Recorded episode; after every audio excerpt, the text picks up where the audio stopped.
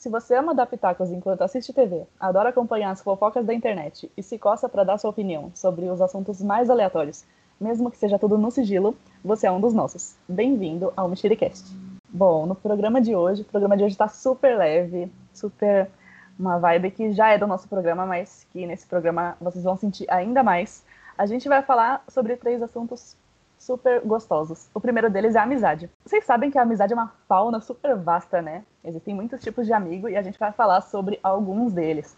E também a gente vai refletir sobre qual tipo de amigo a gente é e sobre qual tipo de amigo a gente acaba atraindo pra gente. Depois a gente vai falar sobre do que, que a gente ri atualmente. Então, seja aquele sorrisinho, aquela gargalhada ou até aquele riso de nervoso, o que, que tá tirando, arrancando um sorriso nosso nesse 2021. E depois a gente vai falar sobre as músicas de karaokê, porque como vocês sabem, nem só de evidências vive esse universo. Então a gente vai falar sobre as músicas mais marcantes de karaokê aqui com vocês. E, é óbvio, já tem os quadros fixos do programa, que são o Manda Áudio de Agora e o Chupa Essa Mexerica. Então vem mexericar com a gente.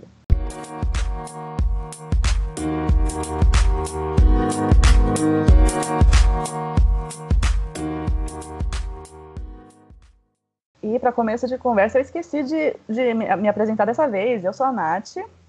E eu sou a Fanny. Bora lá. Mas é isso aí. A ordem dos fatores não altera o resultado. Vamos começar falando sobre as amizades, né, menina? Que é, é de uma amizade que nasceu esse podcast.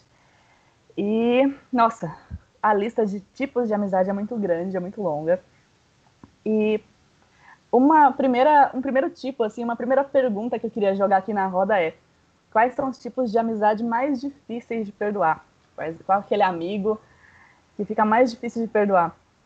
Você tem alguma ideia, amiga? Porque, assim, para mim, por exemplo, um amigo, eu tenho muita facilidade em perdoar um amigo. Ele tem que fazer muitas coisas seguidas, assim, muita. Tem que vacilar muito de várias formas, e de formas muito graves, para eu. É, para eu não perdoar. Mas também tem aquele caso daquele amigo que vai se distanciando e você descobre que ele é um bolsominion, né? Aí não tem como. Aí a gente. Não é nem questão de perdoar ou não nesse caso, né? Mas é questão de se afastar. Então, é, para essa primeira questão, eu pensei muito nesse tipo. Queria saber de você, amiga. É, se você tem algum tipo de amigo que fica mais difícil de perdoar para você. Então, eu, eu sou o tipo de pessoa que eu gosto de dar várias chances, assim, sou até meio boba às vezes em algumas questões que eu vou deixando o barco correr e tudo. E eu acho que o amigo mais difícil de perdoar é o amigo reincidente no erro, né? Seja é, erro de qualquer espécie, assim, com você, uma, uma fofoca ou algo do tipo. É, nunca aconteceu nada muito grave, assim, de alguém espalhar algo sobre mim. Já fiquei sabendo de pessoas que falaram coisas a meu respeito, tudo. Mas você fica só naquela desconfiança, né? Você não tem muita certeza. Porque eu, eu sou uma pessoa que eu falo muito da minha vida para todo mundo, então não tenho como falar assim, nossa, tenho certeza que foi fulano que contou, porque eu contei só para ele. Porque não, porque eu conto da minha vida para todo mundo. Mas eu acho que quando a pessoa erra muitas vezes e, sei lá, não tenta melhorar assim, é que nem você falou, a gente vai se afastando e vai deixando de lado, né? Aquele sentimento vai morrendo, né? Exatamente. É, nesse ponto a gente é bem parecida mesmo, né? Porque eu também sou um pouco boba, assim. É, eu, na verdade, o que acontece no meu caso é que eu demoro muito para realmente considerar uma pessoa uma amiga. Eu tenho é, uma relação cordial com todo mundo, eu converso com gente de todo tipo de, de personalidade, assim. É, como eu falei, fora a visão política que tem que ser minimamente é, igual, né? Porque é uma visão de mundo. Mas fora isso, assim, tem, eu tenho amigos de todos os estilos de vida. E eu consigo é, é, transitar muito bem entre essas tribos, digamos assim. Mas, é, falando assim de amizade, de, de falar assim, ó, de, de, afirmar na minha mente, assim, ah, esse é meu amigo ou essa é minha amiga, eu sou aquela que tem amigos é, de contar nos dedos mesmo, mas não é por desconfiança nem nada, é porque é meu, meu jeito, assim, de... Eu sou mais reservada, eu tenho é, uma uma dificuldade assim em criar uma conexão muito fácil com as pessoas assim. É, então assim eu tenho uma relação cordial com as pessoas mas até eu considerar de fato uma amiga demora um pouco. Por mais que eu chame a pessoa de amiga e tal. Por exemplo é óbvio que a Fanny é uma das minhas amigas dos meus poucos amigos assim. Eu tenho uns cinco amigos assim que eu sei que eu posso contar é, para a vida. E então assim eu acabo, por mais que é, alguma alguém não alguém vacile comigo, eu não considero aquela amizade tão forte a ponto de eu, de eu ter que perdoar. Eu falo assim, ah, tudo bem porque não é meu amigo. Agora essas cinco pessoas assim que eu que eu considero, eu sempre consigo conversar. É, quando tem algum tipo de atrito, a gente sempre consegue se entender. É um outro, é um outro rolê. É uma coisa que até a conversa sobre é, é, a conversa para se entender, ela é diferente. Então, é, para mim também eu nunca tive assim esse lance de ter que perdoar alguém, porque os meus amigos que eu, que eu considero meus amigos de verdade, a gente sempre acaba conversando de uma outra forma e chegando assim num num, num acordo, assim, numa conversa. E, então eu nunca preciso perdoar, perdoá-los por alguma coisa e eles também não precisam me perdoar. É, e também é, queria aproveitar para perguntar qual tipo de pessoa você tem mais facilidades para fazer amizades. No meu caso, como eu falei, ah, eu tenho dificuldades em chamar uma pessoa de amigo.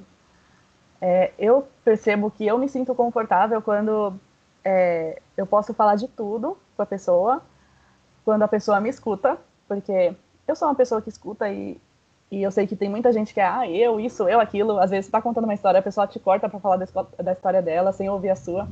Então, a pessoa que escuta, ela é, ela é rara, né, hoje em dia. Então, esse fator, ele ajuda a pessoa a, a se tornar um possível amigo meu. E uma coisa que eu anotei também é que às vezes eu fico num momento meio caladona, assim, meio quietona. Mas, assim, é normal, assim, é meu jeito. E eu percebo que aquela amizade vai ser forte quando eu, eu posso ficar em silêncio com aquela pessoa e ela não vai estranhar. Ela não vai falar, nossa, mas você não tá falando nada, você tá estranha. E, e na verdade não, eu só tô recarregando a bateria que a minha bateria acaba rápido. Então eu percebo que esses dois fatores são super importantes para a pessoa ser uma potencial amiga. E no seu caso, amiga, qual que é o tipo que mais atrai? Olha, eu, te, eu tava fazendo uma lista um tempo desse atrás, uma lista mental, né? Não, tava, não peguei um caderno para fazer isso, não.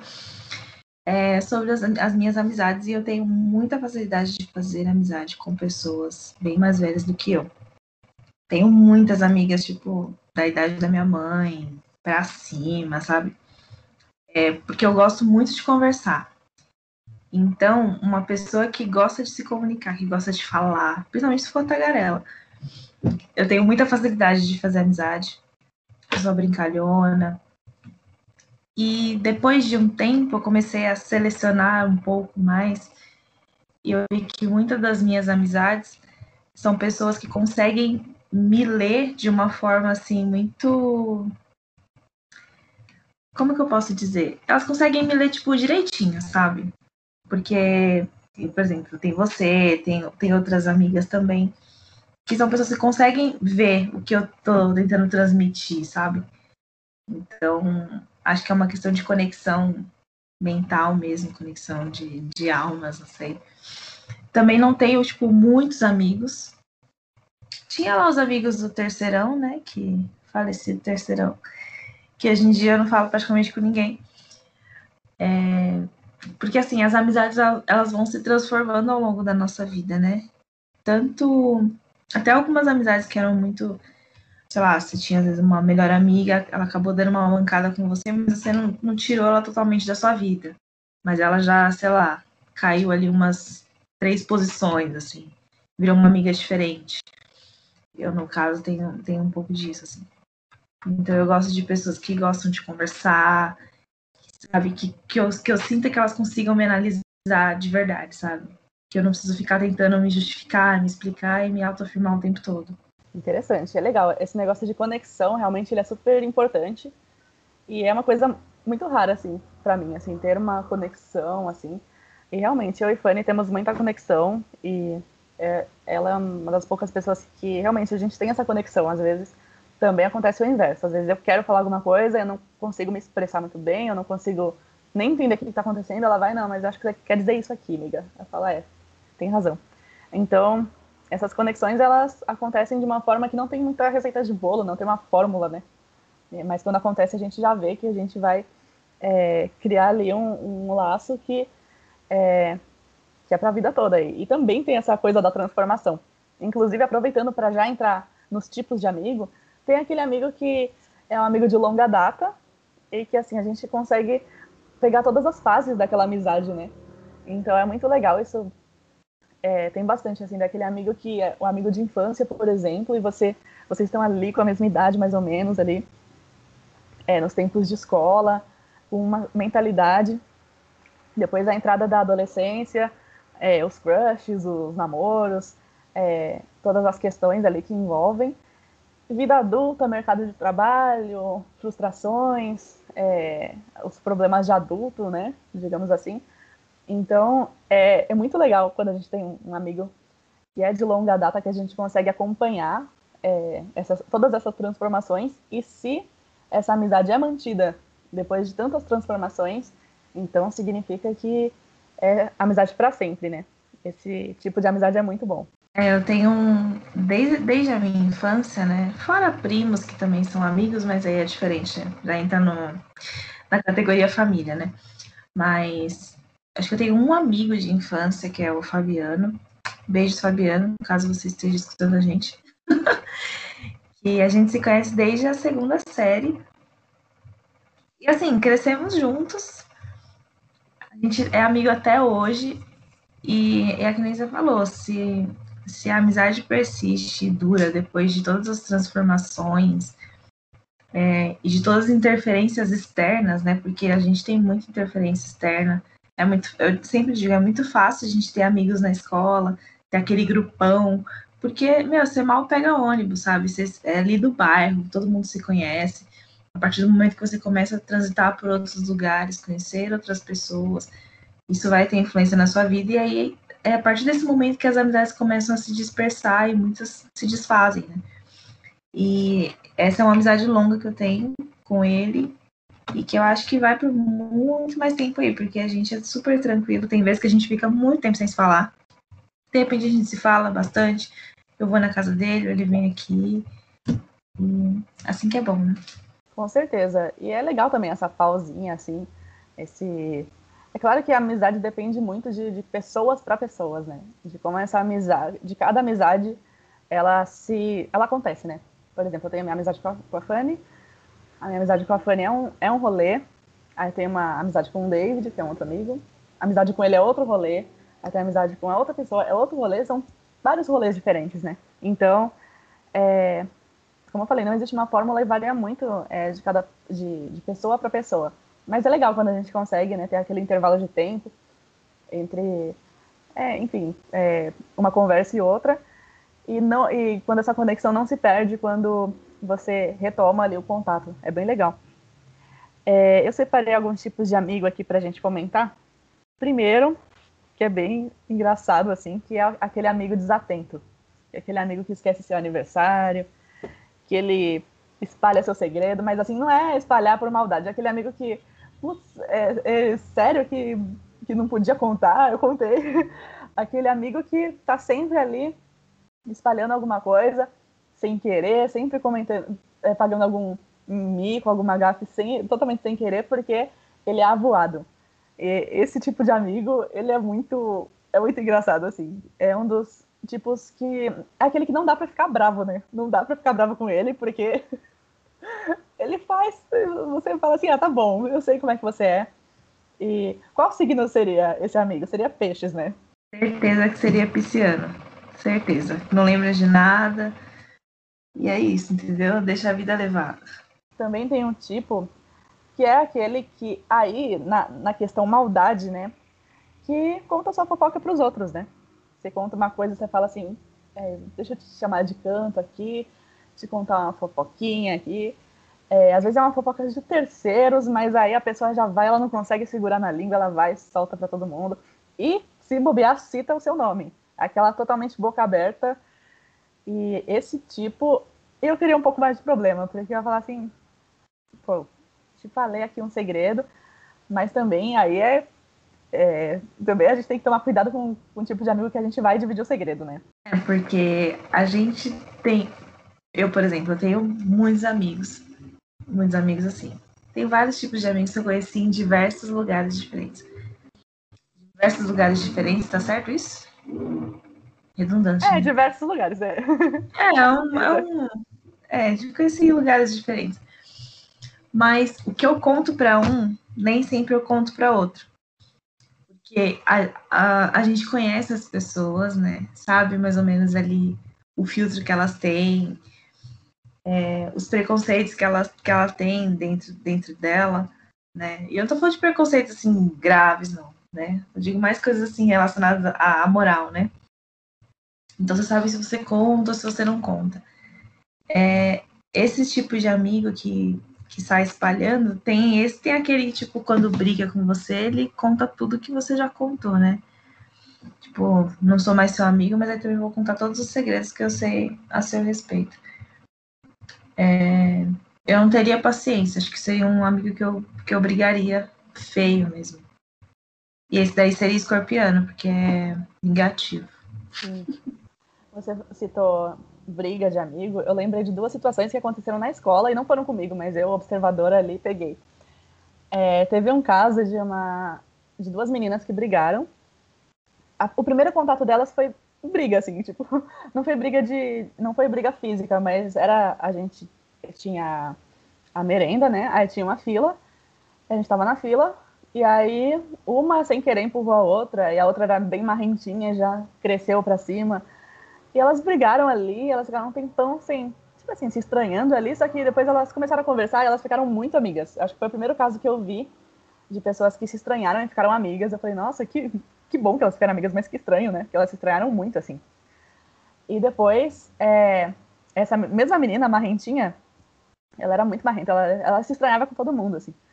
E aí teve uma, um, um, outro caso dela mesmo, que ela era muito amiga de uma menina, e esse caso eu estranhei, assim, porque ela era muito amiga da menina, elas eram muito amigas, e aí elas se afastaram, aí, ao que parece, essa menina de quem ela se afastou era meio falsa, e ela começou a. Ela não soltou os, nenhum segredo, só que ela começou a falar, tinha, era aquela época que tinha preconceito com loira, né? Então ela falava, ah, tinha que ser loira, não sei o quê. Começou a falar da, do, do, do, físico da menina, sabe? E aí a gente comentava, assim, a gente falava, nossa, mas. então não era amiga, né? Porque bastou um desentendimento para ela começar a falar mal da, da aparência é, da pessoa, tipo assim, loura metida, sabe? É, começou a, a falar mal da aparência porque acabaram se desentendendo.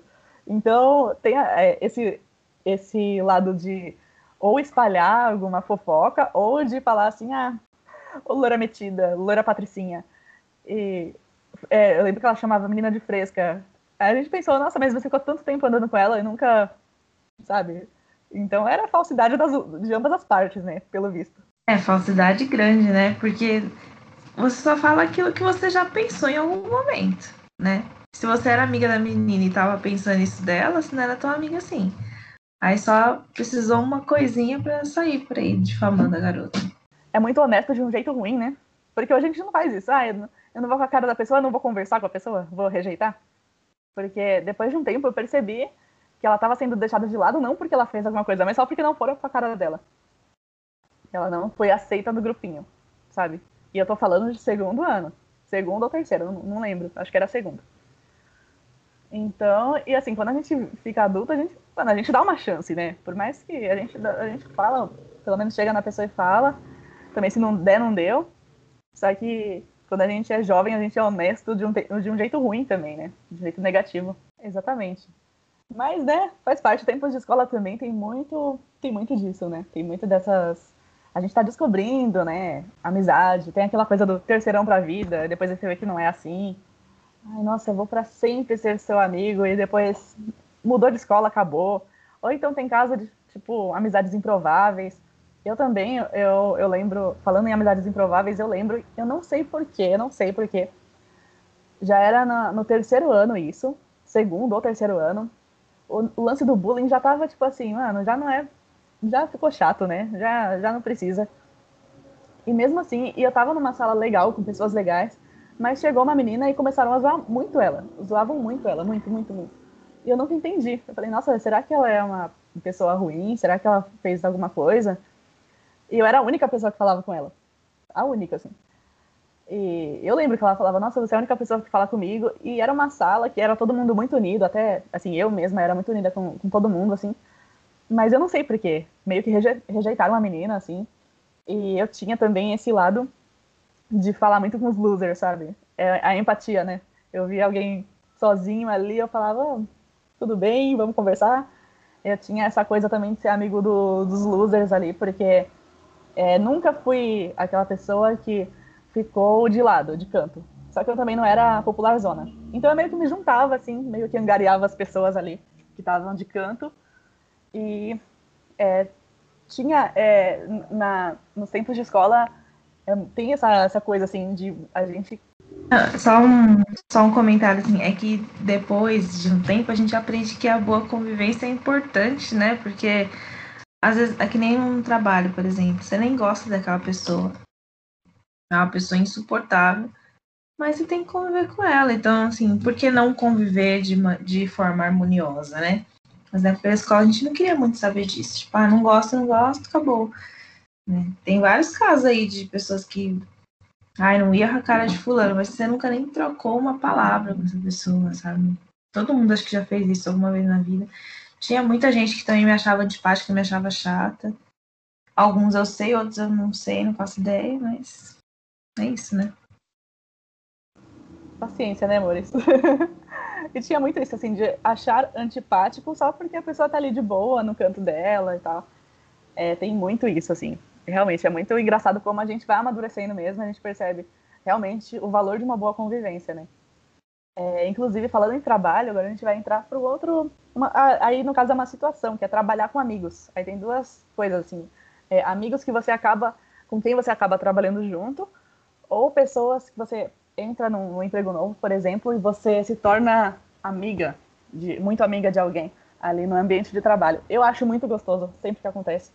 Eu tenho, eu posso dizer que eu tenho a sorte aqui de trabalhar com a, com a Fanny, né?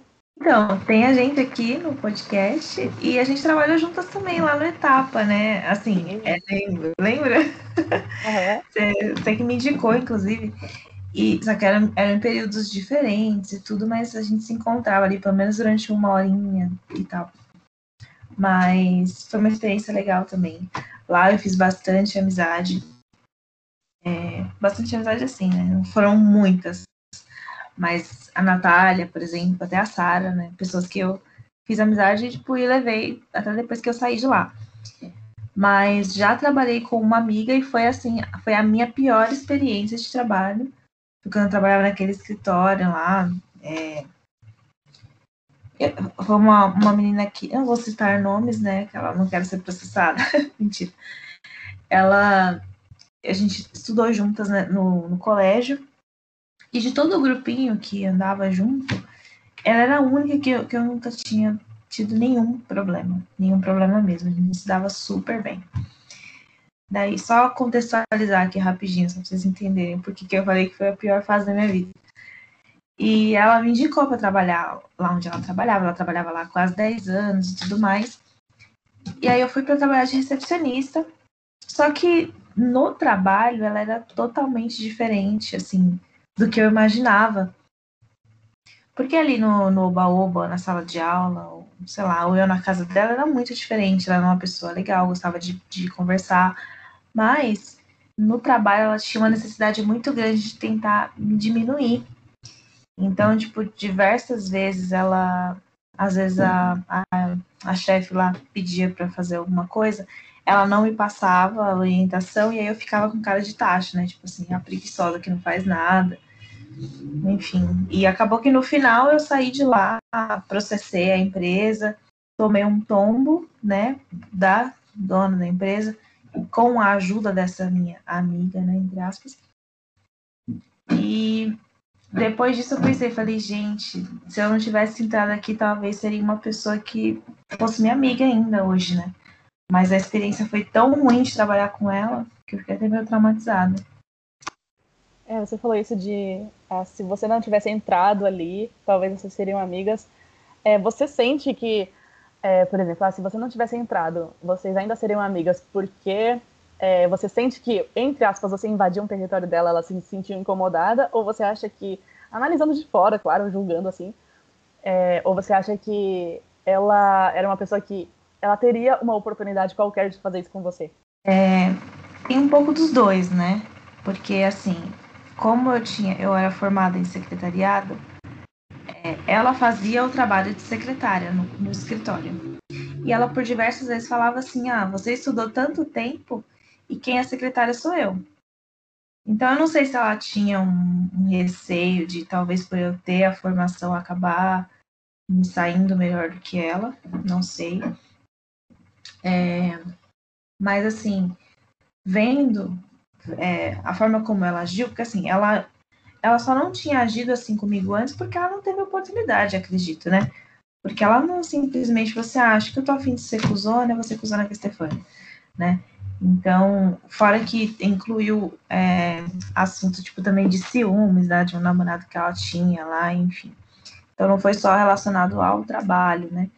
Então, acho que mais cedo ou mais tarde ela ia acabar tendo alguma atitude idiota comigo. Só que, assim, a gente antecipou isso, né, quando a gente resolveu trabalhar juntas. Olha, há males que vem pro bem, né? Aquilo que. aquela velha máxima que realmente eu acredito muito tem coisas que vêm para, não vou falar que vem para ensinar, mas que vêm para te tirar alguma coisa ruim da sua vida. E nesse caso é um exemplo clássico. A gente já vai voltar, inclusive, é, é, depois nesse tipo de amigo que é aquele amigo que tripudia, que é aquela amizade que tem uma invejinha, mas como eu sei, a gente vai falar muito de, desse caso, então eu vou voltar nele depois. Agora mudando um pouquinho, tem aquele amigo que muda na presença de outras pessoas ou de outros amigos é, tem muito, muitas amizades assim, né? Assim, na sua frente, assim, você ali com a pessoa é uma coisa totalmente maravilhosa, por exemplo. E depois chega uma terceira pessoa, uma, sei lá, um, um outro amigo, ou um relacionamento, ou família, e você muda com aquela pessoa, ou aquela pessoa muda com você. É muito esquisito, né? Aconteceu pouquinhas vezes, assim, é, mas é bem esquisito quando acontece, né? Aí você fica perguntando o que, será que tem de errado comigo, o que, que será que eu fiz. Ah, é horrível, né? É horrível. Eu já tolerei bastante situações assim antes, mas hoje em dia eu não tolero mais. Assim, eu não brigo, porque eu sou o tipo de pessoa que eu não brigo. Mas eu simplesmente viro as costas e saio, porque eu não consigo. Porque é visível, né? Hoje em dia você consegue perceber com clareza quando a pessoa muda pra, tipo, ficar tentando te tirar na frente dos outros. Eu odeio isso. Sim, sim. E, e é esquisito, né? Porque você pensa assim, nossa, é, uma conversa com aquela pessoa é tão tão legal, né? E depois quando uma outra pessoa chega, tudo muda. Parece que ou é, é para aparecer para aquela pessoa ou é para fazer cena com você. Eu sou uma amiga ou fui, né? Uma amiga que muda na presença de outras pessoas, mas nesse caso foi pro bem, assim. Eu, é, óbvio que hoje eu sou muito menos, eu, eu tenho eu sou muito mais comunicativa, mas na época de escola eu era meio mais caladona, assim, eu era meio quietinha, assim. Eu tinha muita timidez. Hoje, por exemplo, eu sou tímida, mas eu sou cara de pau. Então, se tiver que fazer uma apresentação, alguma coisa assim, eu já consigo fazer. Mas na época da escola eu era meio travada. Então, eu era aquela pessoa meio de canto, assim. Mas teve um, uma época que a gente tinha que fazer um trabalho, e é a professora que escolheu os grupos. Então, eu fiquei num grupo que não era é, ali um grupo de amigos da. É, o, o, meu grupo, a minha zona de conforto, né? Os meus amigos. Só que eram duas meninas bem legais, assim. Eu morava super perto da escola. Eu falei, ah, vamos em casa, vamos fazer em casa. E em casa, por estar com a minha família, que me conhece há muitos anos, eu, eu fico mais tranquila, né? E elas falaram: Nossa, você é diferente na sua casa, né? Você é menos tímida, você é menos travada. Então, nesse caso, eu mudei na presença de outras pessoas, né? No caso da minha família, fiquei mais destravada. E isso foi positivo, porque elas viram um lado meu que eu não conseguia é, colocar ali na, no ambiente escolar, né? Então, esse foi um caso que eu achei bem legal, assim é, que me ajudou, inclusive, a olhar assim, pô, posso trazer um pouquinho de casa para a escola também, ser um pouquinho menos travada. E tem um tipo de amigo que é bem legal, assim, que é aquele amigo só online. Aí, nesse caso, eu pensei em duas coisas. Tem amigo, aquele amigo que é só online, no sentido, vai, a gente está na pandemia, trabalho remoto, no, no meu caso, aí chega alguém, entra alguém no trabalho, e eu fico muito amiga da pessoa, e já aconteceu, mas eu nunca vi o rosto daquela pessoa. Mas mesmo assim a gente consegue ficar muito amigo. E, e no caso, depois de um tempo, a pessoa saiu da, da empresa, foi para outra empresa. A gente fica assim, ah, nossa, mas e agora como é que eu vou manter a amizade online? É esquisito, mas está acontecendo muito e a gente está tendo que lidar com isso. Tem alguma experiência de amizade online? Tenho, pior que eu tenho. Eu tenho um amigo que ele.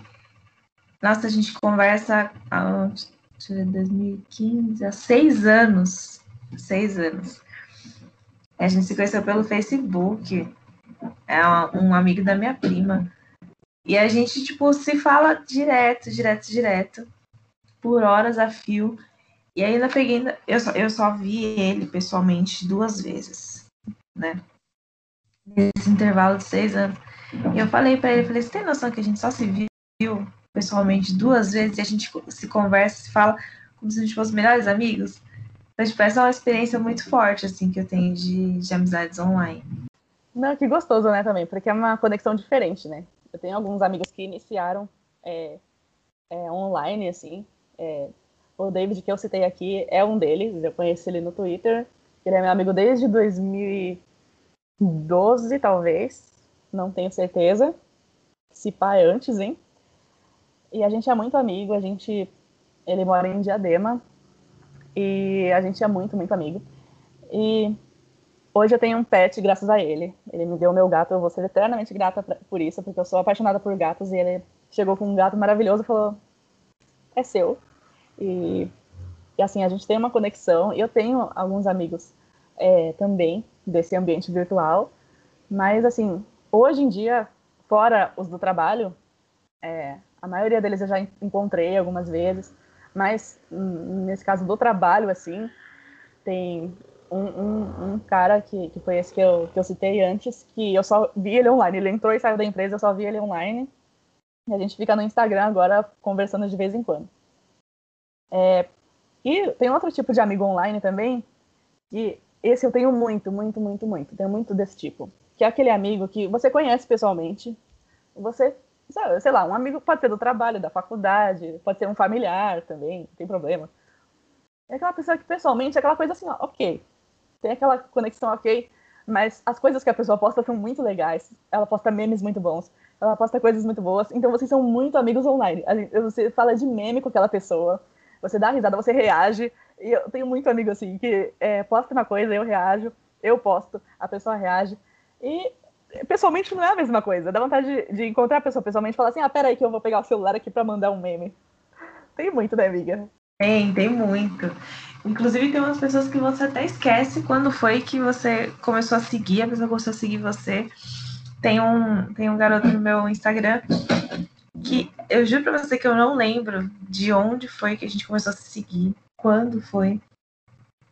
Mas ele reage muito às minhas coisas, eu também reajo às coisas dele, ele comenta. Enquete, ele vai lá e, sabe, me elogia pra caramba tal, muito legal. E eu não sei de onde que ele apareceu, gente. De verdade. Não, não sei, mas é muito bom. Não, o amigo que engaja.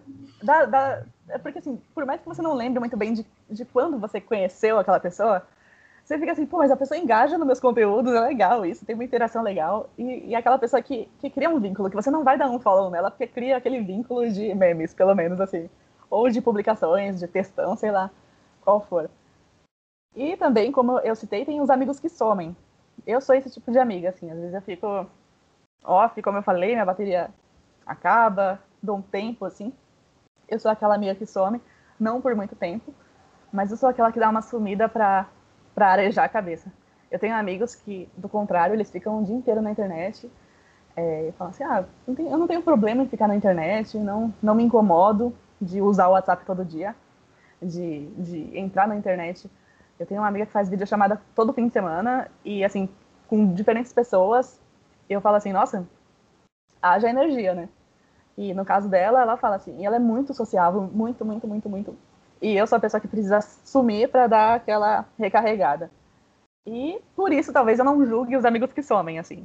É, o que, que você acha dos amigos que somem, dos misteriosos? Ah, eu não tenho nenhum problema não com os amigos que somem.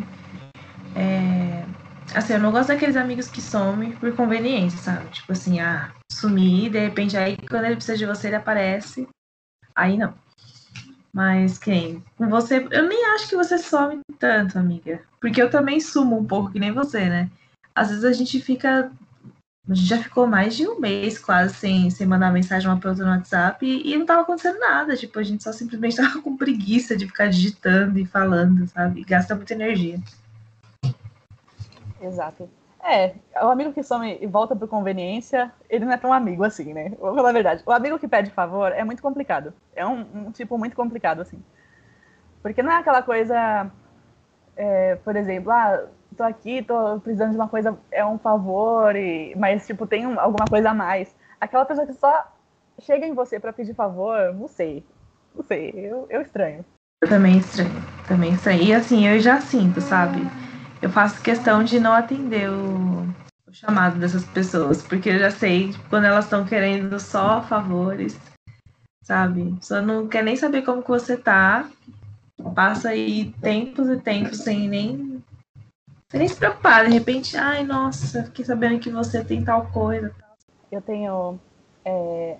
Nesse caso não é amigo, é uma pessoa que eu gosto muito, mas a gente não é amiga, assim. Mas é uma colega de trabalho, assim, que ela é influenciadora. E ela fala muito, assim, sobre. Ela hoje é uma influenciadora de pequeno, médio porte. Ela tem 15 mil seguidores, ela tem engajamento ali no, é, o que ela, no ramo de beleza, de cachos e tal. E ela fala muito sobre aquele amigo que não apoiou ela no início, que ela pedia, porque no início, né, ser influenciador deve ser muito assim, é, deve ser realmente assim um, um trabalho de, de, pegar e de, de, fechar com aquela pessoa, de falar assim, ó, engaja nos meus conteúdos para crescer. E essa, essa, ela falou de várias pessoas que não ajudaram, assim, que não. E hoje que ela tá mais ou menos ok, o pessoal vem, pede. Ai, me menciona no seu. Faz aquele TBT, né? Olha aqui, eu e minha amiga, pra ver se ela reposta. É muito bizarro, gente. A cara nem treme, né?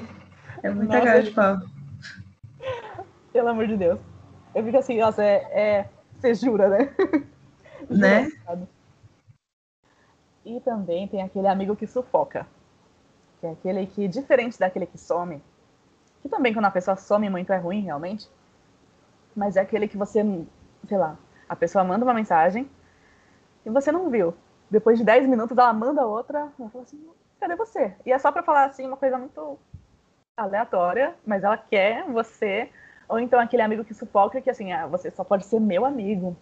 A gente tem uma relação que a gente só você pode ser meu amigo. Se você fizer amizade com outra pessoa, eu vou ficar com ciúmes, ou então vou. Esse tipo de amigo é um tipo também que eu não tenho a menor paciência. Eu não lembro assim de cabeça de ter vivido uma amizade assim, mas nem venham, nem se aproximem, porque nossa senhora. Eu já tive experiências assim e é horrível eu me afasto, não consigo. Eu não consigo, porque primeiro que eu tenho uma dificuldade muito grande de, de fazer separações, né? Tipo assim, ai, meu melhor amigo, ou não, pra, são todos amigos, né? Cada um tem ali as suas particularidades, coisas mais fortes que batem com você, outras nem tanto, e assim vai variando. Mas eu não gosto daquela pessoa que quer monopolizar, assim, sua sua atenção, não tenho paciência nenhuma quando a pessoa vem com essa conversa de ai, nossa, você é minha amiga, eu não quero que você fale com fulano porque eu briguei com fulano. Gente, dependendo do que for, claro, né? Você até toma as dores, mas às vezes é só simplesmente ciúme mesmo.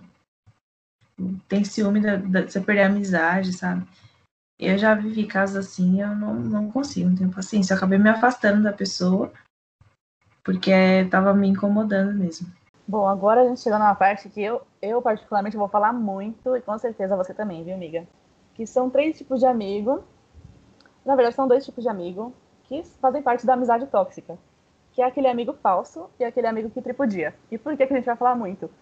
É uma espécie de mandal de agora também, né? Porque eu fico extremamente incomodada com a VTube. Extremamente incomodada com. A gente já falou aqui no podcast passado sobre alguns defeitos da Juliette, assim. A Juliette realmente não é uma pessoa das mais legais de lidar, de conviver. Só que nada justifica esse, essa amizade de fachada que a, que a VTube tem com ela. É, inclusive, para falar disso, eu até comento que, para mim, a VTube não é uma pessoa falsa com a Juliette. É, ela é falsa com os outros. Ela é assim, ah, briguei, a pessoa voltou do paredão, vou amaciar.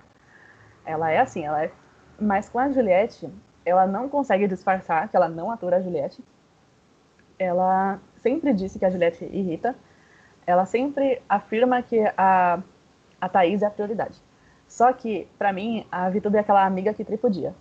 Porque ela nem deve considerar a Juliette uma amiga. Ela deve gostar de algumas coisas da, da do, do lado bom da Juliette, dela ser divertida, dela ser engraçada, dela ser uma pessoa do bem, mas eu vejo ela muito como uma pessoa que tripudia. Eu acho a Vitória uma pessoa falsa com os outros, mas acho que ela, ela quer a Juliette por perto para tripudiar, para fazer aquela linguagem passiva-agressiva de, ah, Juliette, tipo, quase mandando calar a boca, sabe? E esse tipo de, de amizade, assim, de, de olhar, isso me incomoda muito, assim. É, ela claramente é uma pessoa que tripudia muito da Juliette, que gosta de diminuir, que até mesmo se for para falar de jogo com alguém, ela não vai defender a Juliette. Se a pessoa falar assim, ah, eu vou indicar a Juliette, ela vai, beleza. Agora, se a pessoa falar, ah, vou indicar a Thaís, ela vai tentar fazer ali, vai tentar contornar para a pessoa mudar de ideia. E tudo bem ter prioridades, tudo bem que ela teve uma conexão muito grande com a Thaís e que elas são muito amigas. Mas, e parece para mim, assim, que ela, ela livrou a Juliette do, de três indicações, né, naquele último paredão, quando ela era líder e teve o puxa. E, ah, você escolhe Rodolfo ou Juliette para ir pro paredão. Rodolfo, não vai escolher a Juliette. Então, parece que ela fez isso não só porque a Juliette estava ali é, entre as prioridades entre o Rodolfo e etc. Mas parece que ela fez assim para falar assim, olha como eu sou legal. Eu tô te livrando, você é muito chata, mas eu tô te livrando. É, então, assim, me incomoda demais esse tipo de amizade que tripudia. É, aconteceu com a minha mãe uma vez. A minha mãe tava com crise de diabetes, assim. Ela tinha emagrecido muito. Aí minha mãe tava doente, tava magra.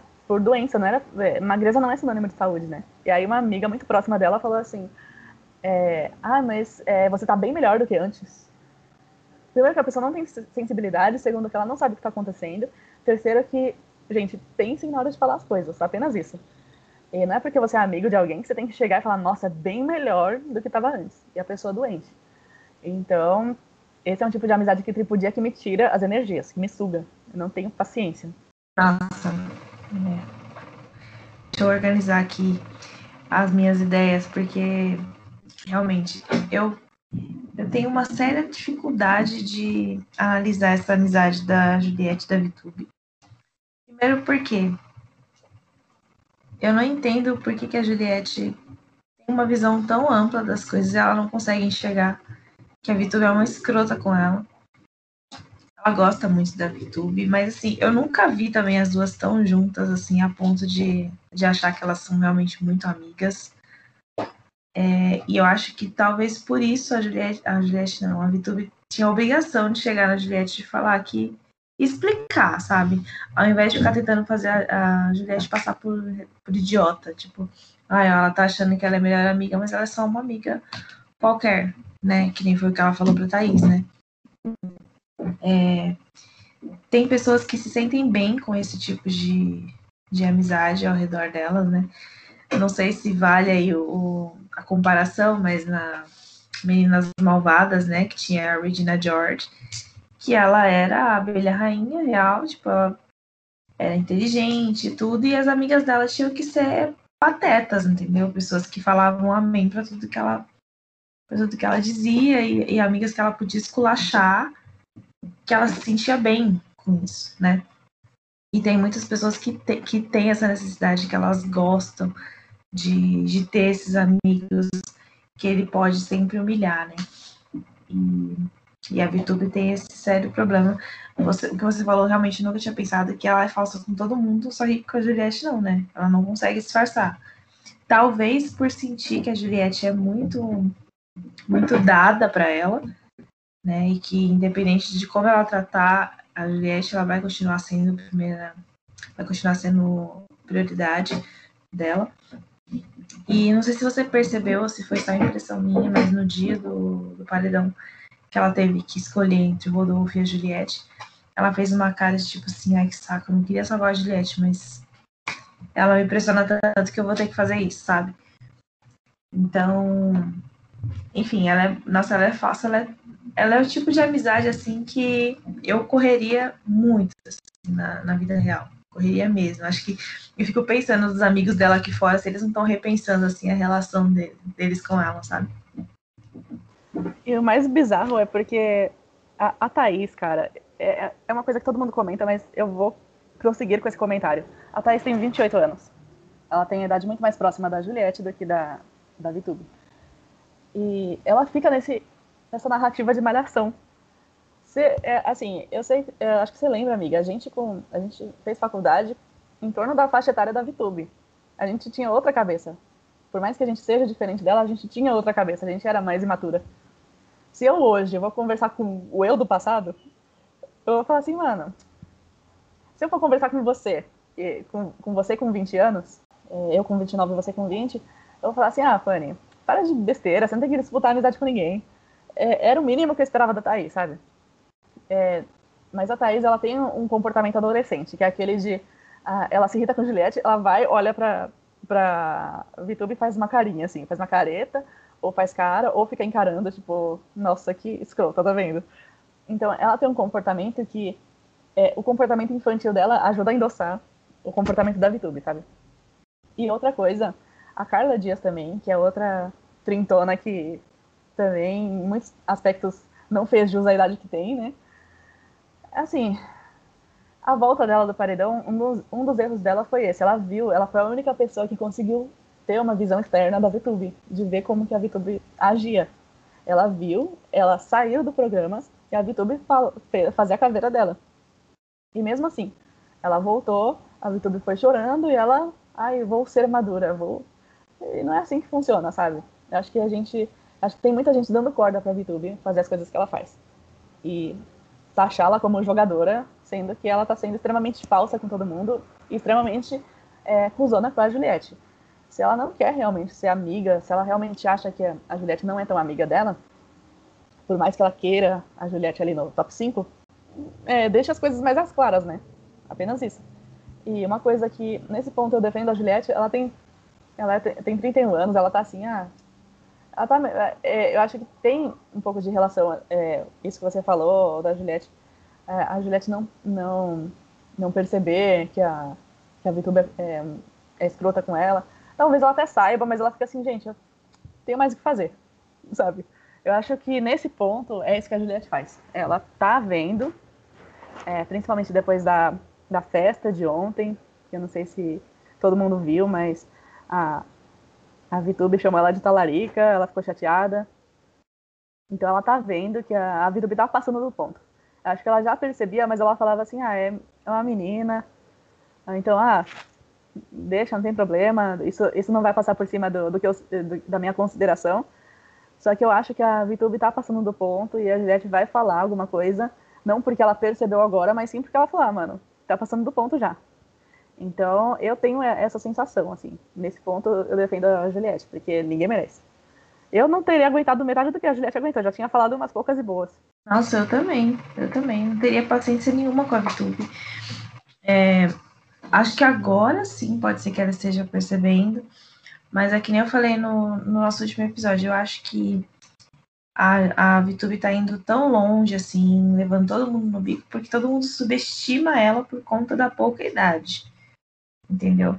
Porque se talvez ela, ela fosse mais velha, tivesse esse mesmo comportamento que ela tem, as pessoas já teriam percebido um pouco mais. Mas tudo acaba caindo naquele mesmo assunto de ah, ela é só uma menina, ah não, ela é muito novinha, sabe? E ela também faz um grande esforço para se infantilizar, né? Você vê o tema da festa dela, por exemplo, diz bastante, né? Então, tipo, ai, não sei o que, aquela vozinha dela, sabe? Então, eu acho fato que... de tratar, por exemplo, o Nego Di, que é um cara de seis anos a mais que ela, de chamar de pai, né? Porque ela busca pela paternidade dentro de um reality show, né?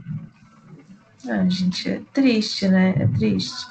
E, tipo assim, tanta gente você programa esse seu pai. Você mirou, você, você mirou em todo mundo, acertou no Nego Di, velho. Assim, ela tá seguindo bem os passos do, do pai dela, né? Do jogo. Está sendo melhor ainda, porque ele saiu na terceira semana, ela tá conseguindo ir um pouquinho mais longe. Então acho que ela aprendeu boas coisas com o papai dela. Eu pensei a mesma coisa. Pensei assim, nossa, ele deve estar orgulhoso, né? Porque se eu lembro bem no começo, assim, é, o público demorou para enxergá-la como uma jogadora, né? O público, é, até pouco tempo atrás, chamava ela de planta, assim. Ela era uma pessoa que aparecia, tudo mais, assim. As pessoas já estavam começando a enxergar aquela falsidade dela, mas muita gente ainda enxergava ela como uma das plantas, assim. É, muito também pela amizade dela com a Thaís. É, mas as pessoas... É, até quando a Sarah é, tava no jogo, assim, a, a Carla, quando tinha mais protagonistas, ela era vista como uma planta. Só que ela, eu acho, agora, percebendo assim, acho que ela sempre fez isso, assim, de transitar, porque ela sempre ficou no grupão, depois ela ficou na Juliette, depois ela sempre transitou. Então, acho que ela fez isso até com o público, porque a gente só foi perceber depois que muita gente saiu. Então, ela nunca foi planta, assim, ela sempre foi aquela pessoa que passou ali despercebida, agora que tem pouca gente, tem muita coisa acontecendo, a gente consegue ver, e como ela faz muita coisa com a protagonista, né, com a Juliette, e a torcida da Juliette se revolta, é, então agora fica muito visível. As pessoas querem a cabeça da VTube, assim. E, mas assim, tem muita gente é, aqui fora que age como VTube, assim, né? Que tem aquela amizade que é, ou tripudia, ou é aquela amizade que é só por conveniência, ou igual você falou de meninas malvadas, aquela pessoa que tem um grupo e que quer ser a disputada pelo grupo. Ai, lutem pela minha amizade. E sempre tem alguém que é assim. Geralmente são adolescentes, né? É, são atitudes que a gente espera que sejam de adolescentes, né? Mas tem gente que passa aí da vida adulta e, e continua nesse mesmo comportamento, né? Bem triste. Exatamente, né? É triste. Essa é a palavra, é triste.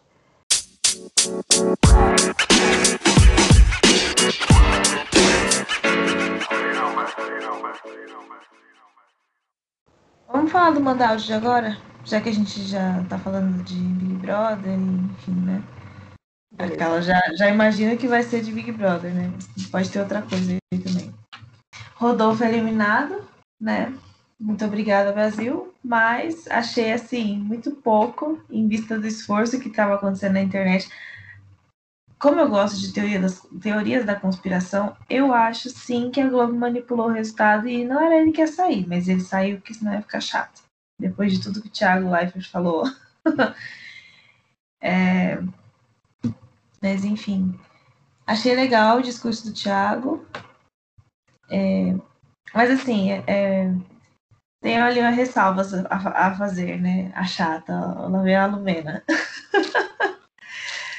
não, mas tipo, eu não sei, eu acho que pra gente que é, que é negro, dá um pouco de preguiça ver ele falando assim as coisas, porque, mano, precisa uma pessoa branca aí na TV falar alguma coisa para as pessoas resolverem ouvir sobre racismo, sabe?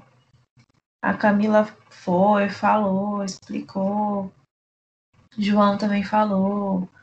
Várias pessoas falaram. O Babu também cansou de falar na edição passada. E todo mundo, ai, mimi, não sei o quê. Aí o Thiago Leifert vai lá e fala. Nossa, que sensato. Ai, eu chorei. Ai, gente, eu, eu, sinto ódio. Eu só consigo sentir ódio dessas pessoas. Porque você fala, puta, mano, sério? Eu me descabelo aqui de, de falar, de tentar explicar, de mostrar a minha vivência. Não só eu, quanto outras pessoas pretas também. Precisa vir um cara branco, sapatênis humano, para falar e vocês resolverem dar ouvido. Para que alguma coisa acontecesse, assim.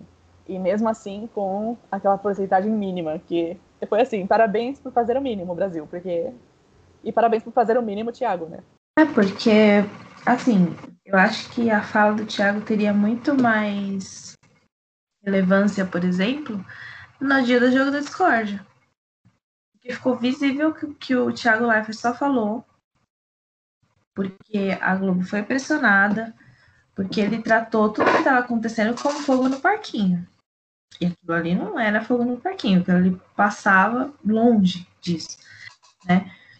E então, assim, você vê que ele também não tinha propriedade para entender sobre o assunto, porque ele podia muito bem ter cortado o Rodolfo na hora e falar: não, Rodolfo, não parece.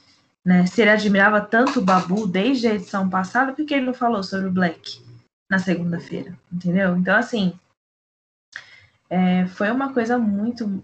É, foi direcionado o que ele tinha que falar ou não. Né? E não vou passar pano também, tipo assim, ah, ele falou, já tá bom. Sim, tá bom, porque muitas pessoas, e a Grace falou, muitas pessoas em casa não têm essa, essa visão, né? Muitas pessoas negras também não têm essa visão do, de tipo, ah, não, foi, foi grave o que ele falou. Mas eu acho que foi muito para ceder a uma pressão que a internet estava fazendo em cima, né? Inclusive, e o Rodolfo estava sendo muito defendido também por, por famosos. Estavam até cancelando a Marília Mendonça, se eu não me engano, porque na no, quando o Nego Dia, a Carol Conká foram estavam é, para sair, nossa, ela tava on fire assim no Twitter, né? Quando o Rodolfo foi, lançou declaração polêmica, ela simplesmente ficou quieta, não falou nada, né? Dois pesos e duas medidas. É aquilo que a gente falou nos primeiros episódios, né? Do racismo recreativo e tal. Quando é uma pessoa preta errando, todo mundo quer lá dar né? Tipo, nossa, olha só, a Carol Conká não soube tratar um preto como ela no programa. Né? Só que ninguém presta atenção lá no Rodolfo falando coisas absurdas e usando a desculpa de que nasceu na roça, né? Meu, cara, mano. É, e essa desculpa que nasceu na roça não cola também, porque é aquilo, o cara, ele tem informação, ele não é, é chucro, no, ele não é matuto, sabe? Ele pode ser chucro no sentido da bolha dele, que é chucra também, que é aquela bolha branca que eu comentei.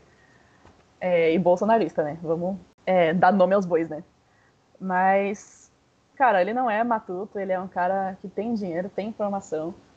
É, confesso, assim, eu, eu, sou uma pessoa que eu, eu relevo muito as coisas, sabe?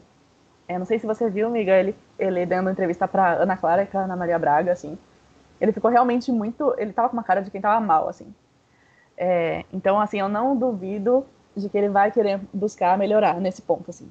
Não sei até que ponto, não sei se vai ser uma coisa rasa ou se vai ser uma coisa profunda. Mas sei que ele vai tentar tomar mais cuidado. É, mas, assim, por isso, assim, é, é uma coisa que eu, sei lá, pela minha sensação, assim, eu, eu sinto que ele ficou mal, não por conta de, ah, a minha imagem foi... É, não, não sinto, eu acho que ele vai tentar buscar se informar melhor. Mas eu fico muito triste, assim, que isso ainda vai acontecer, não vai ser a última vez, assim. É... Mas é também curioso, né? Porque eu sou uma pessoa branca, nunca passo por isso. Com certeza, você já sabia que essa não ia ser a última vez. Você já tá no... pensando, ah, Big Brother 22 vai acontecer. E não só no Big Brother, né? Na vida. Mas eu, enquanto pessoa branca que tá abrindo os olhos para isso recentemente, eu fico assim, ai, nossa, mas quando que vai acabar? Eu sei que, infelizmente, não, não tem fim, né? É, eu tava até conversando com a minha irmã hoje, né? Que eu falei assim, é, o Rodolfo não fez por mal, né? Ele realmente, tipo, ele não, não quis ser racista com o, com o João. Mas ele foi, né? É o que a gente fala do, do homicídio culposo e o doloso, né? Você teve a intenção de matar? Não. Não ter a intenção vai interferir só na, na sua pena, né? No que você vai pagar ou não, mas a merda já tá feita, no caso. Então, eu também acho que ele não teve a intenção. Ele me pareceu também bem incomodado com, com as atitudes dele. Pode ser que ele procure, assim, entender mais sobre o assunto, mas não sei, assim, não, não tô apostando muito nisso também.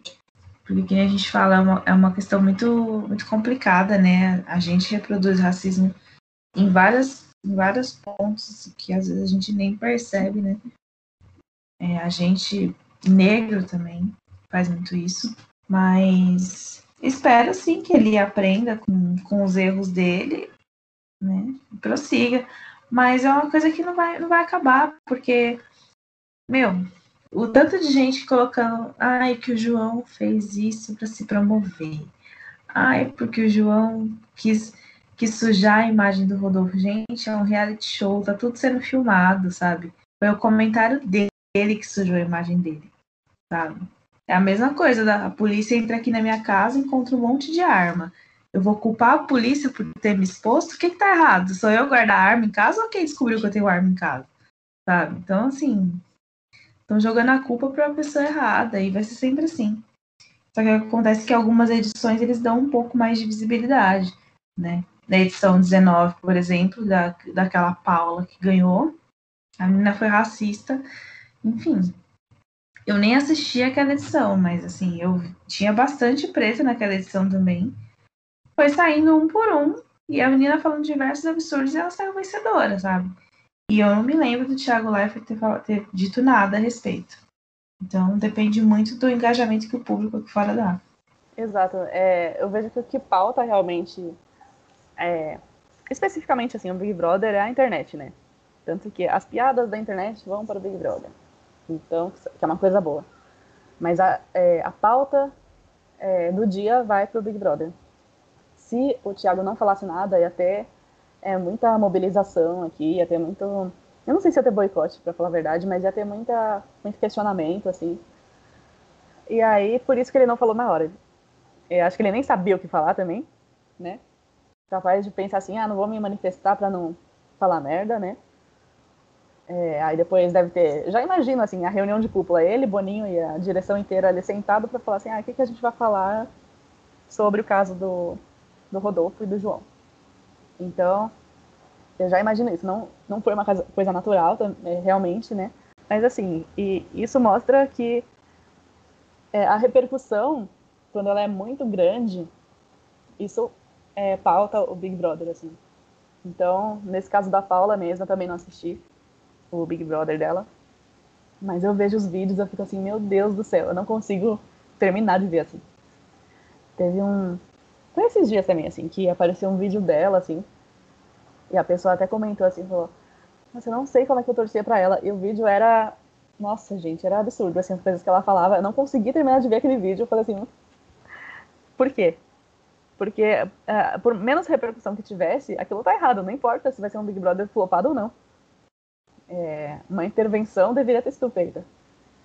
Mas é, não, e tanto que ela é milionária e teve até um momento, assim, eu não sei se alguém mais faz isso, mas eu vou assim nas redes, assim.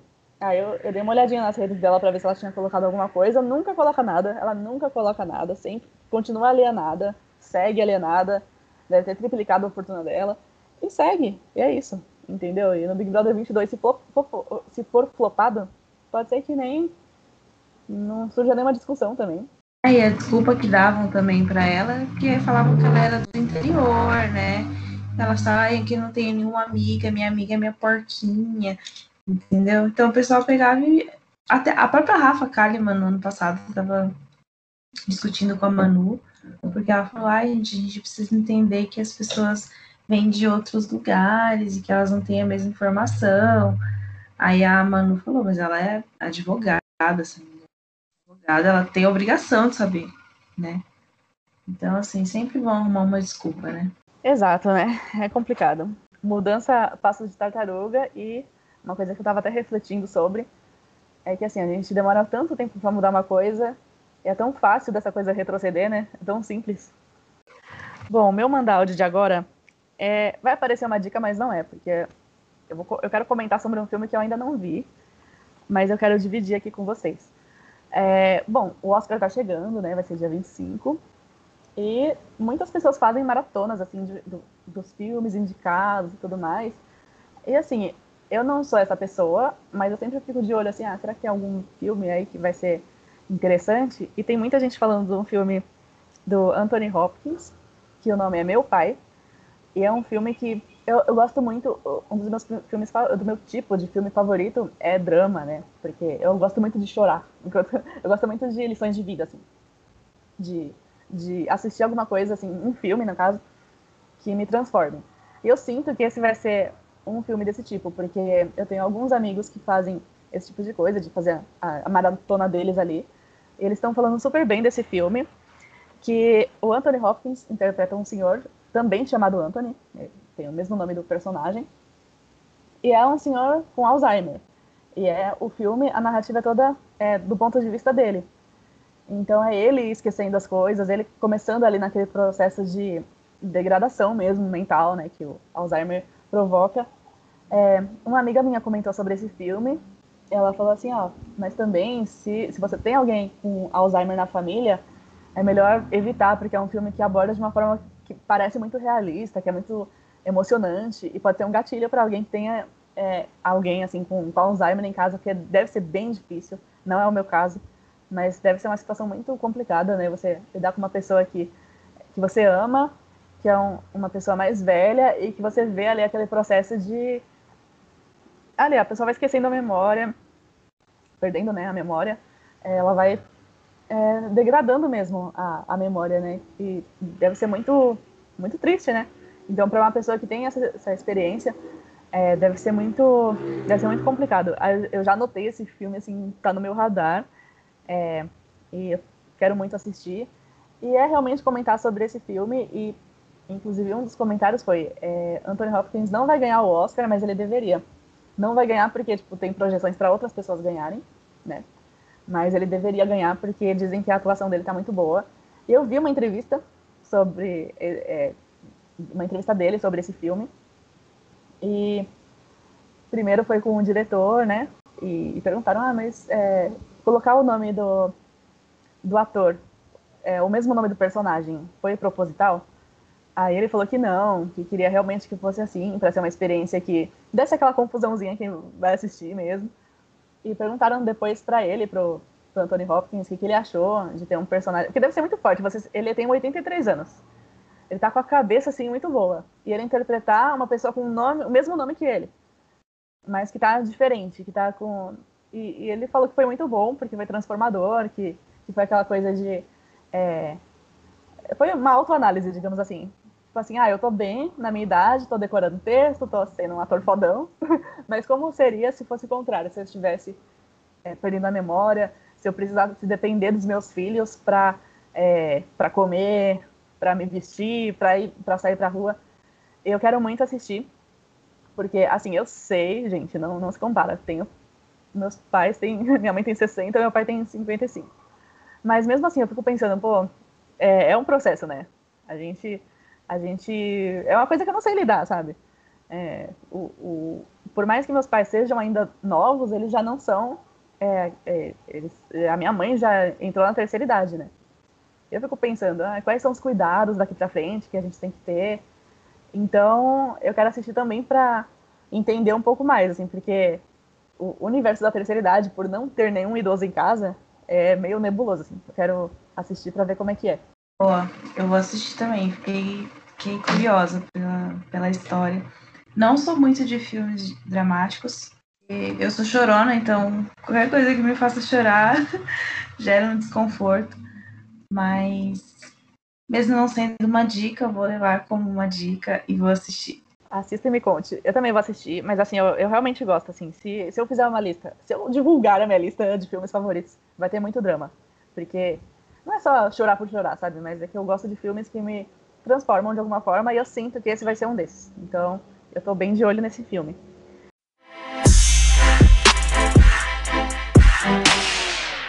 E agora a gente vai voltar para. A gente estava numa parte questionadora, depois a gente foi para a parte mais emocionante, agora a gente vai voltar para a parte alegre. A gente vai falar das coisas que a gente dá risada, principalmente atualmente, né? É, seja aquele, aquele sorriso assim de chorar de rir, ou aquela, aquele sorrisinho de canto. Tem vários tipos de sorriso, ou até aquele riso de nervoso. Quais são as coisas que estão fazendo a gente rir neste momento? E não digo só no contexto de pandemia, mas sim, é, também vai ser um, um, quadro barra dicas, né? Porque a gente vai falar das coisas que a gente ri, vocês vão se identificar ou não. Amiga, tô curiosa para saber o que, que você colocou aí. Bom, minha lista não é tão grande assim. É, na verdade, tem só três tipos de coisas que eu gosto, assim, que no momento me fazem rir bastante. São tipo, memes, vídeos assim, bestas de internet, sabe? Carreto furacão, essas coisas. Eu gosto muito. É, Gente, eu gosto, eu, eu sou uma pessoa que tem um humor meio peculiar, então eu gosto bastante de vídeos nível vídeo cacetada, sabe? Gosto de vídeos de pessoas caindo. Olha que sádica, né? É... Pode falar, amiga. Não, eu ia falar que eu também tenho. eu tenho um pouco menos é, de uns tempos pra cá, mas eu ainda tenho. Dependendo da queda, eu ainda dou risada. é bem isso mesmo. É, Diva Depressão. Eu assisto muitos vídeos deles. Todos os vídeos que eles lançam, eu tô lá assistindo. Eu me mato de rir. Hoje cedo, inclusive, eu tava, tava costurando lá embaixo. E aí eu coloquei um vídeo que eles é, resolveram jogar um, um, jogo aí de terror. Eu esqueci o nome do jogo. E, gente, é muito bom, porque eles vão assistindo, eles vão tomando susto. E, nossa, eu tava me, me mijando de rir. Muito bom. E eu, ultimamente, o que tem me feito rir muito, mesmo, mesmo, de verdade, são as trends do TikTok. No TikTok, assim, é um acervo de coisas engraçadas. Tem bastante, bastante coisa interessante, utilidade pública e tudo mais. Mas, meu, é, você vê a criatividade das pessoas para fazer coisa engraçada, que é, é maravilhoso. Maravilhoso. É cada coisa, assim, que você você vai vendo, você ria e você quer compartilhar, mas não dá, né? Porque nem todo mundo gosta desse tipo de vídeo. Mas é muito, muito bom. O TikTok é um acervo de. É, acervo cômico de pessoas anônimas, né? É muito bom. A minha lista tá muito grande, mas eu vou começar, então, se você quiser comentar, estamos aí. Eu separei, assim, entre o que é entretenimento curto e entretenimento longo. Então, tipo, é aquela coisinha curtinha que eu vejo para dar risada, ou aquela coisa mais longa, aquele enfim. E é óbvio que tem muito mais entretenimento curto, porque é o que eu estou fazendo, estou consumindo coisas que duram no máximo 10 segundos, brincadeira. Mas assim, primeiro eu coloquei vídeos de gatinhos. Por quê? Porque às vezes eu percebo, eu tô, às vezes eu tô triste, assim, eu tô mal. E aí eu coloco, coloco assim no Instagram, no Explorar, sabe? Aí eu vou, coloco uns vídeos, aí dou, dou aquele sorrisinho. É aquele, aquele começo de sorriso, assim. Eu coloquei um sorriso gradativo aqui. É, eu dou aquele começo de sorriso, eu fico assim, eu fico com o coração mais quentinho, eu fico feliz. Vídeo de gatinho e de bichinhos em geral, né? Mas como eu tenho gato, eu sou gateira, assim, eu tenho um, um apego maior. Mas pode ser cachorrinho, pode ser outros tipos de bicho. Inclusive tem um, um, um vídeo que eu, toda vez que eu tô meio mal, assim, eu vejo, que é de um patinho, que ele tá, o nome é Sleep Duck, eu acho, o nome do vídeo. Que ele é amarelinho, assim, ele tá meio pescando, assim, ele tá dormindo, ele tá pescando. Ele é muito bonitinho. Ele é... ele é uma gracinha, gente. Aí toda vez que eu tô meio assim, eu falo. Eu sempre revisito esse vídeo, sabe? Ele tem 20 segundos só. E eu sempre revisito. É muito fofo. É, agora eu coloquei um de rir nervoso, né? Porque a gente tá no momento pandêmico. E é talvez a única pessoa que me faça rir da nossa situação, que é a Maria Bop, mais conhecida como blogueirinha do fim do mundo. E é aquele riso que você dá de desespero, assim, porque pra quem não conhece, apenas vá conhecer é, que é uma, uma atriz, que ela faz vídeos curtos é, satirizando as blogueiras, né? As blogueiras alienadas e tudo mais. E, e ela faz vídeos super inteligentes sobre. É, ela faz muitas críticas ao governo né, atual, à condição da pandemia. Então, ela, por exemplo, ela fez uma, um vídeo, é, entre aspas, comemorando com aquelas bexigas amarelas, comemorando o número de casos de Covid como se fosse número de seguidores de Instagram. E ela faz muito isso, ela faz diversos vídeos fazendo essa analogia entre o mundo das blogueiras alienadas e o mundo do, atual cheio de desgraça acontecendo. É aquele rio de nervoso que, que é bom, assim, dá uma injeção, assim, de putz, finalmente tem alguém vendo e olhando para isso, assim, é, da forma que a gente que a gente está vendo e que às vezes as blogueiras não estão. É, eu coloquei aqui o Paulo Gustavo, que inclusive está é, ainda com Covid, está entubado, né? É, mas, assim, sempre ri dele, assim, dos personagens e tal. E ainda vejo, ainda revejo é, as coisas que ele faz. E tem um quadro, tem um programa dele que é 220 volts, que passava no Multishow, que é bem legal. E tem um, uma personagem específica que é bem parecida com a blogueirinha do fim do mundo, que é uma senhora, é uma senhora de direita, e ela, ela é, o nome do personagem é Senhora dos Absurdos. E ela é aquela senhora típica, que eh, no caso ele interpreta uma carioca, mas poderia ser uma granfina paulistana, assim, falando. Ah, ah mas esse, agora tem pobre andando aqui, tem que fazer uma, um muro contra pobre, e falando coisas muito absurdas, mas que você com certeza já deve ter é, visto em algum lugar na internet alguma mulher rica falando a mesma coisa, uma madame. E é bem nessa linha de blogueirinha do fim do mundo também.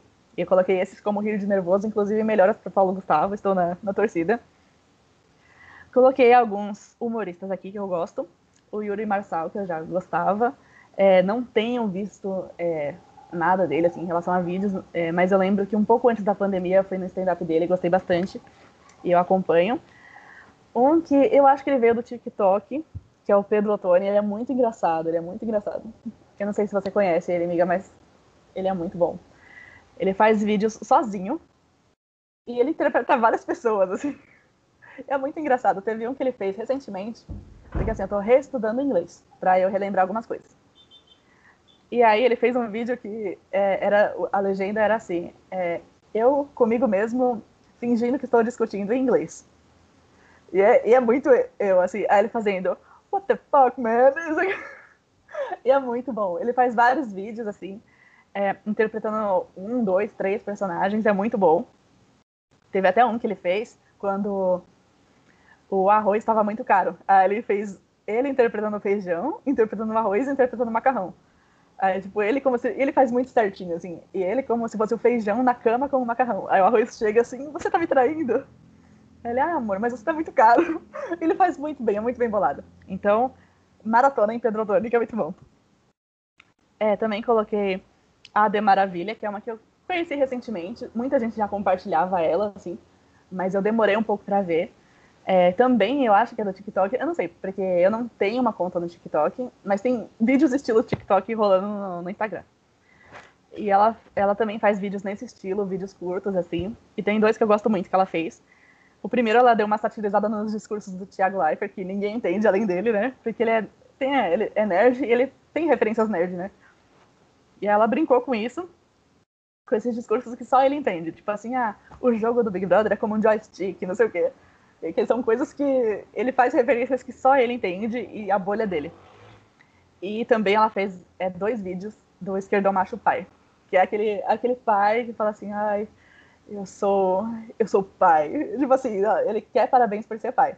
E ele fala várias frases assim, tipo, ai, é, eu não fico uma semana sem ver meu filho, eu fico nove meses sem ver meu filho porque eu quero que seja como uma gestação.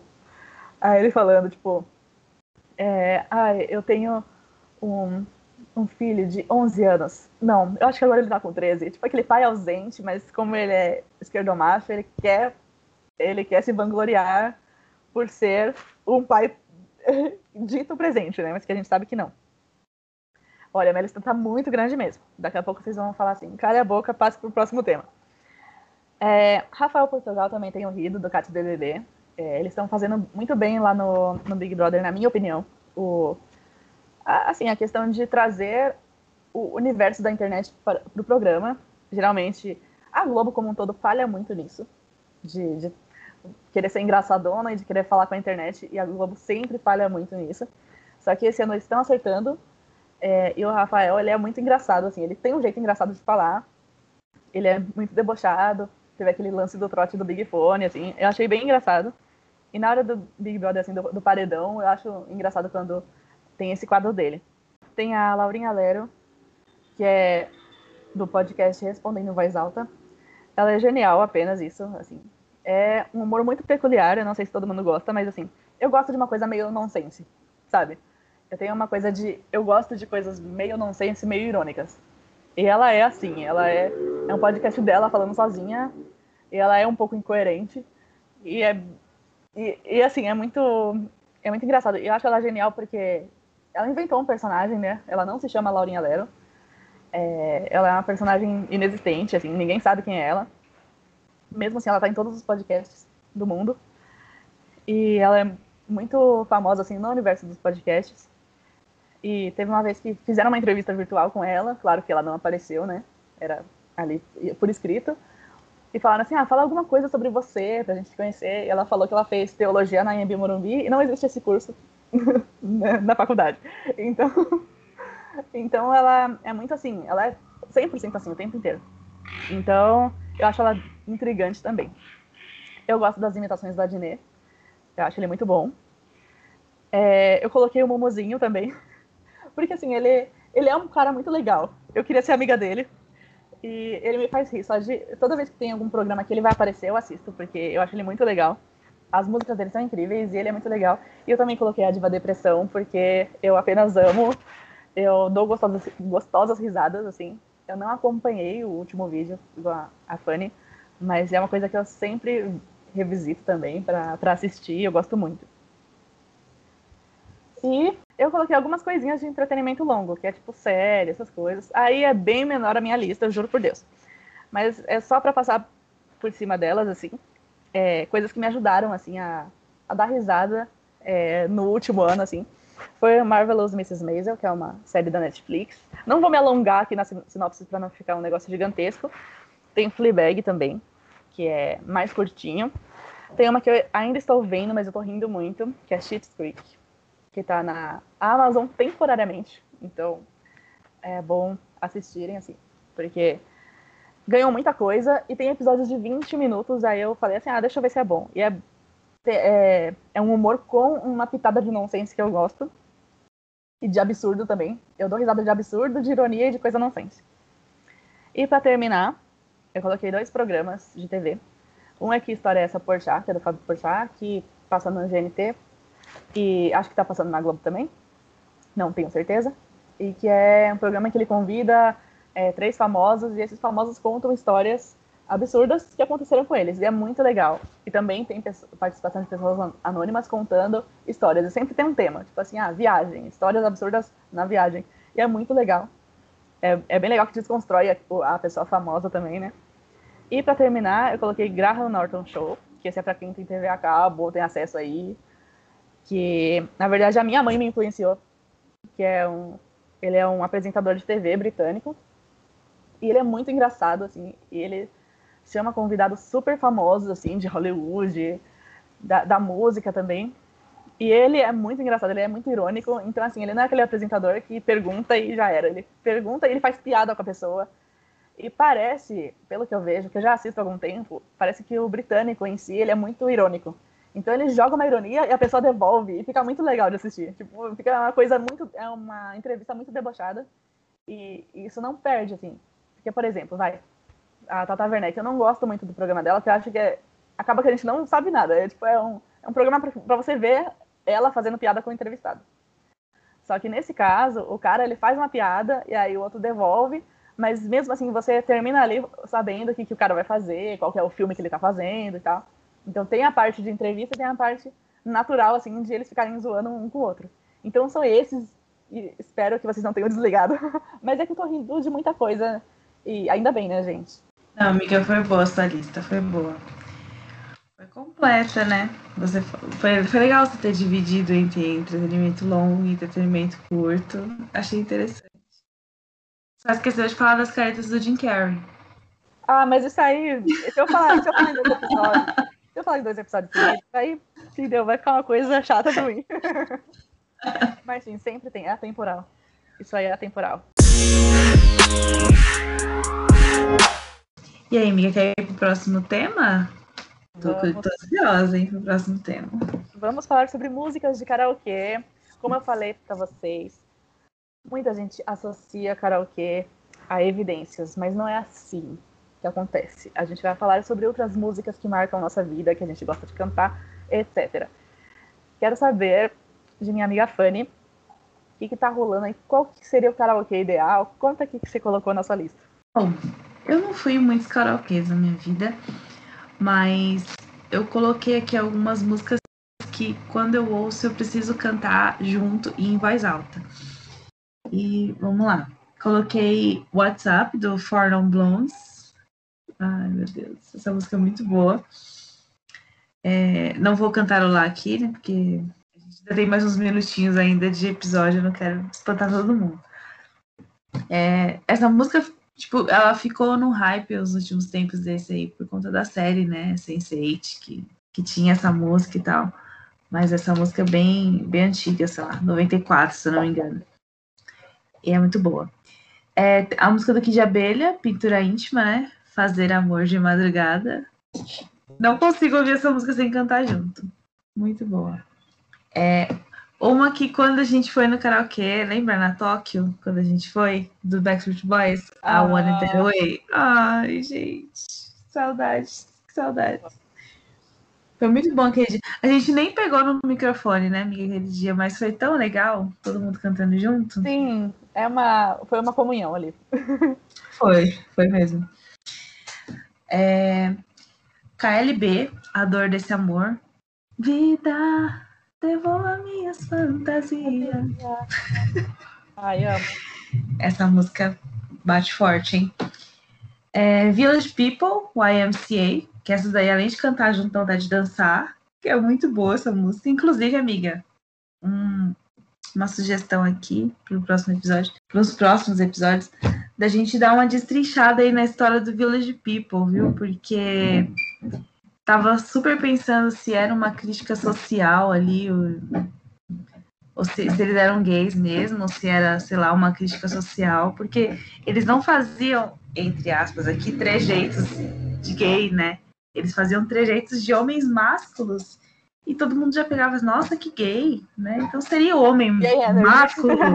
Exatamente, seria o homem másculo um gay? Ah, eu quero muito falar sobre, quero muito. fica aí, fica aí. E vamos lá. E a última da minha lista que é da Bonnie Tyler, Total Eclipse of the Heart. Turn around. Every... Essa música, meu Deus. Não, e é boa porque ela começa assim, ela vai num crescente que não tem como. Não tem como. Passa num comercial, inclusive. Exatamente. Eu fico assim. De... Sim! Spotify, né? Ela uhum. começa tranquila, de repente ela arranca um negócio de você. Nossa, muito boa essa música, muito boa. Então, essa é a minha lista, amiga. Tem outras, né, inúmeras, mas você sabe que quando eu começo a falar de música eu não paro, então eu resolvi parar nessas daqui. Me conta da sua lista agora. Ó, a minha lista dessa vez é menor, tá, gente? Pode... Fiquem aí. Mas primeiro preciso falar que o IMCA, nossa, eu cantei, eu acho que uma vez só no karaokê.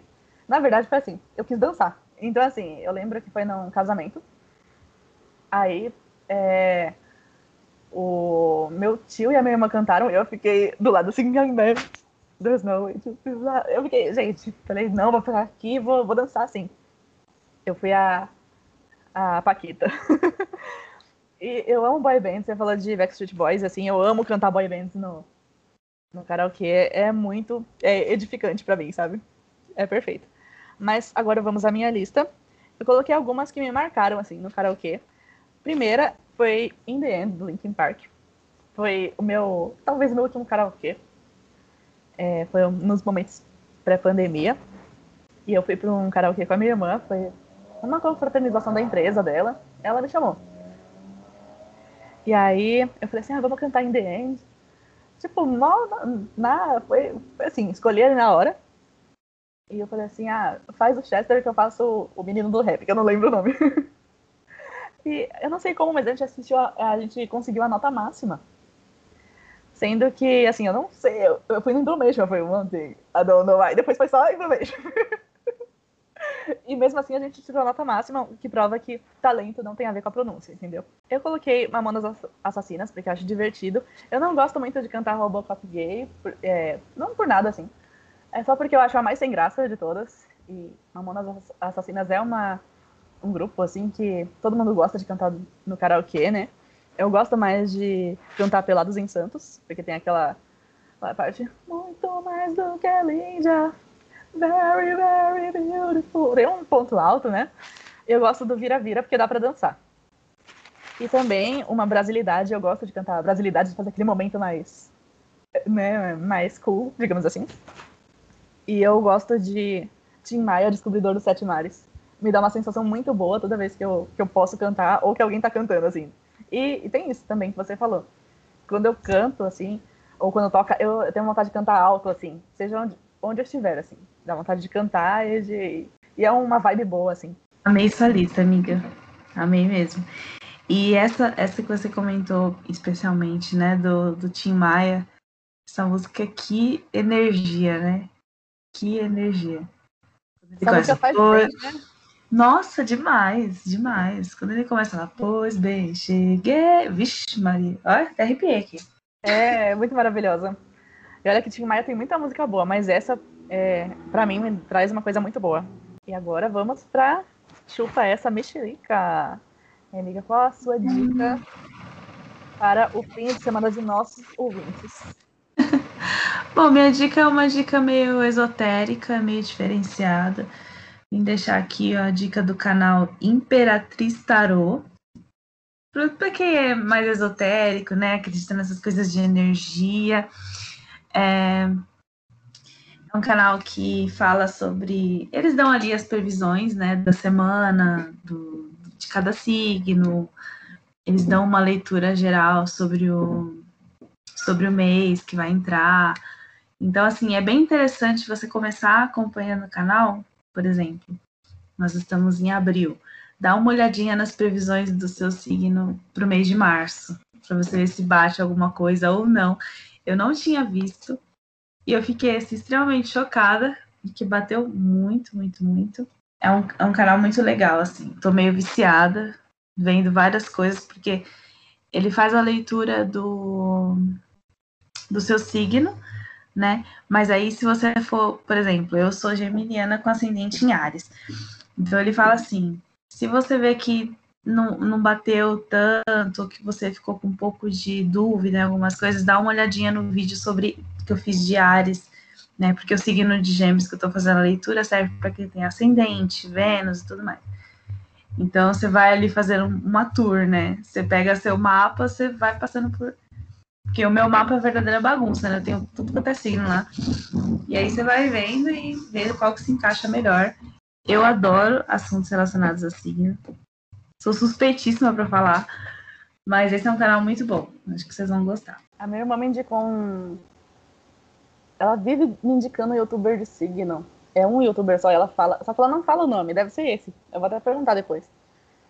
É, eu não sou uma pessoa de é, acompanhar signos, mas eu gosto muito de falar sobre isso.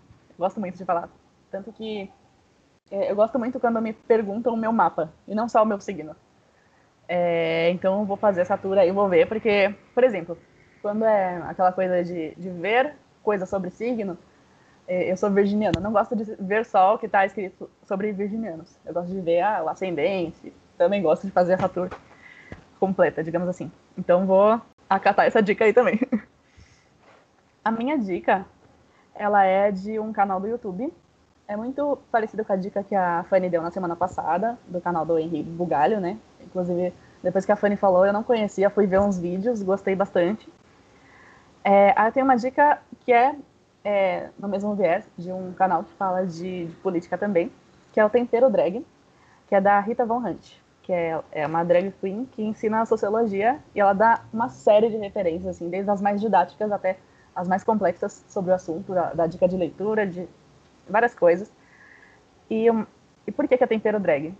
É porque esse canal, ele era, é, anteriormente, ele tinha o intuito de ensinar receitas veganas.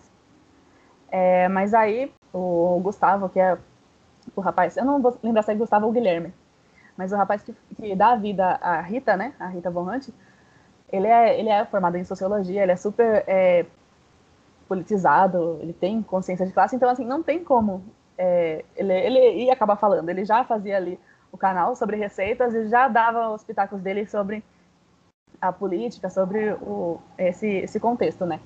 Então, o canal acabou é, se tornando, né, é, voltado para esse viés, e, e, ele fala de coisas é, complexas de uma forma muito leve, isso é bem legal.